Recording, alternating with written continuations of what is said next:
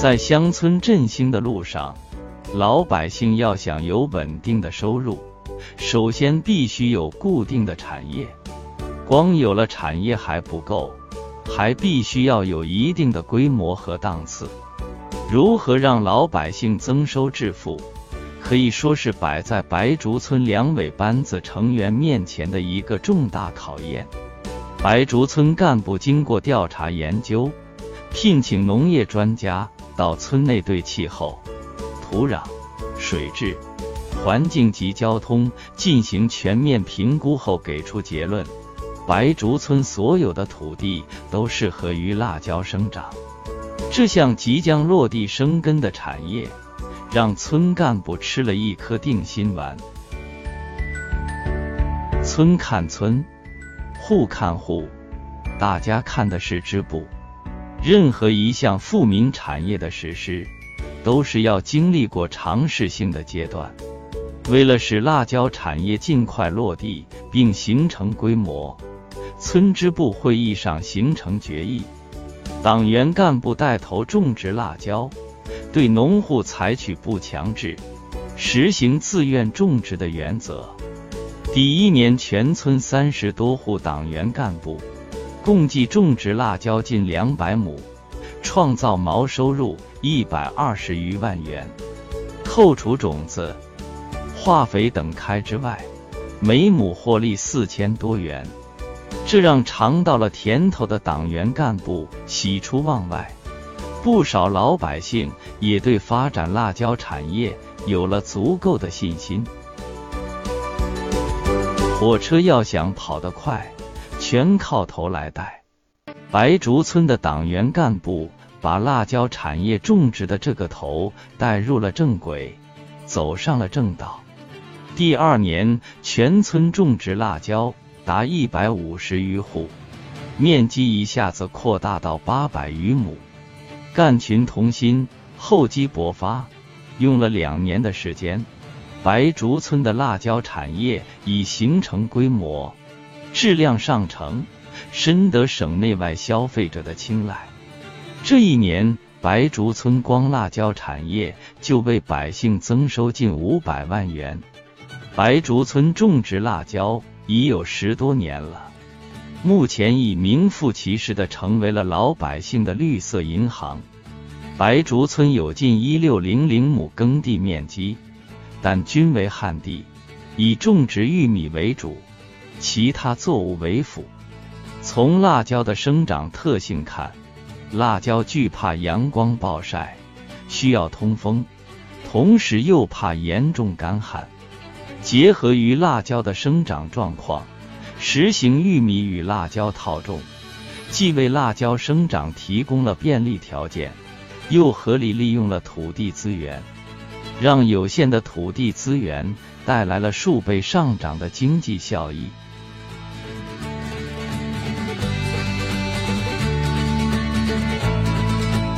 辣椒产业好处多多，首先是不污染环境，劳动强度不大，从种植到采摘，上至七八十岁的老人，下至少年儿童都可以参与其中。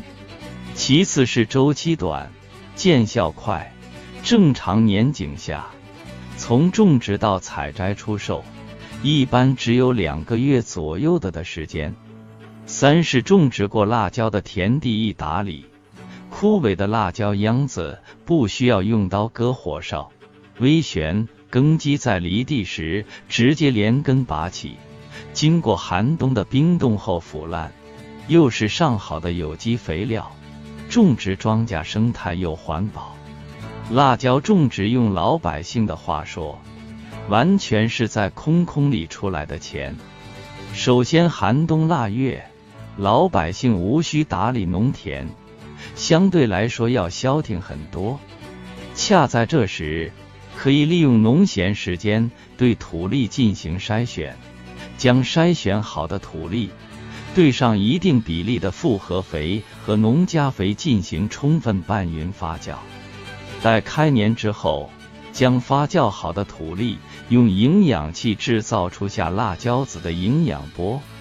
这是一项体力与技术相结合的农活，也是一个比较讲时效性的农活，于是左邻右舍、亲朋好友都会自发的进行换工做活，既提高了劳动效率，又体现了邻里团结和睦。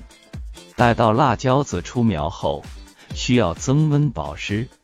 辣椒苗长到十公分左右时，就可以下田移栽了。此时种植玉米还显略早，刚好把辣椒苗下田移栽完毕，完全成活后不出半月，就开始种植玉米了。等到玉米出芽后，辣椒秧子已有一尺多高了。玉米籽的发芽丝毫不影响辣椒的生长。随着气温渐升，辣椒秧进入孕蕾期，玉米苗也逐渐长高。此时的玉米苗如同忠诚的卫士，为辣椒秧的孕蕾开花结交保驾护航，晴天遮阳，雨天挡雨。辣椒秧在玉米苗的精心呵护下，在日晒夜露、风吹雨润的作用下，一天一个模样。犹如串串鞭炮挂在辣椒秧的每一个枝杈上。正值辣椒采摘时，玉米杆子才开始出天花。此时距离玉米成熟差不多还有三个月的时间，正是采摘辣椒的最好季节。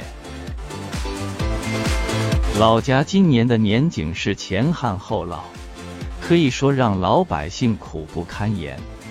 刚栽入田地的辣椒苗，由于久旱无雨，导致死苗现象严重，成活率极低。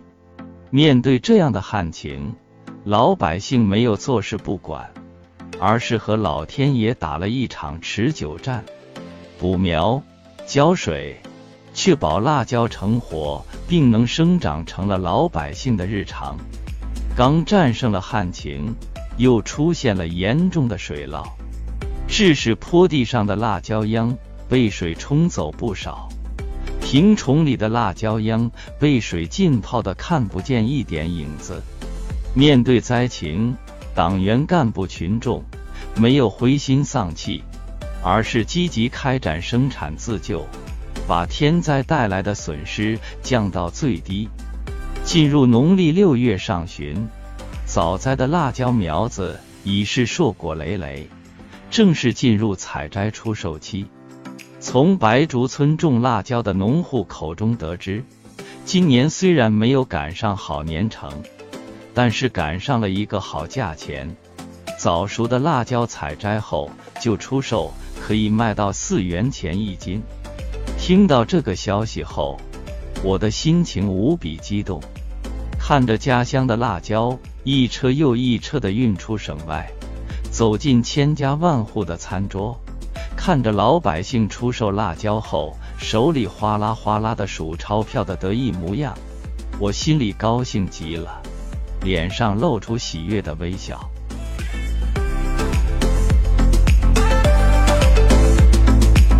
是啊，村内淳朴的老百姓，靠着勤劳的双手。在每一片黄土地上挥汗如雨，播撒希望，是多么的不容易啊！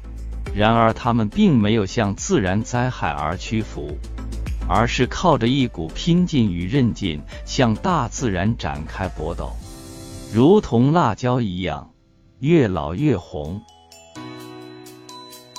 山清水秀好风光，白竹人美心善良。恰逢辣椒采摘季，又是一年辣椒红。吴昌隆又是一年辣椒红分享完了，我们下期再会。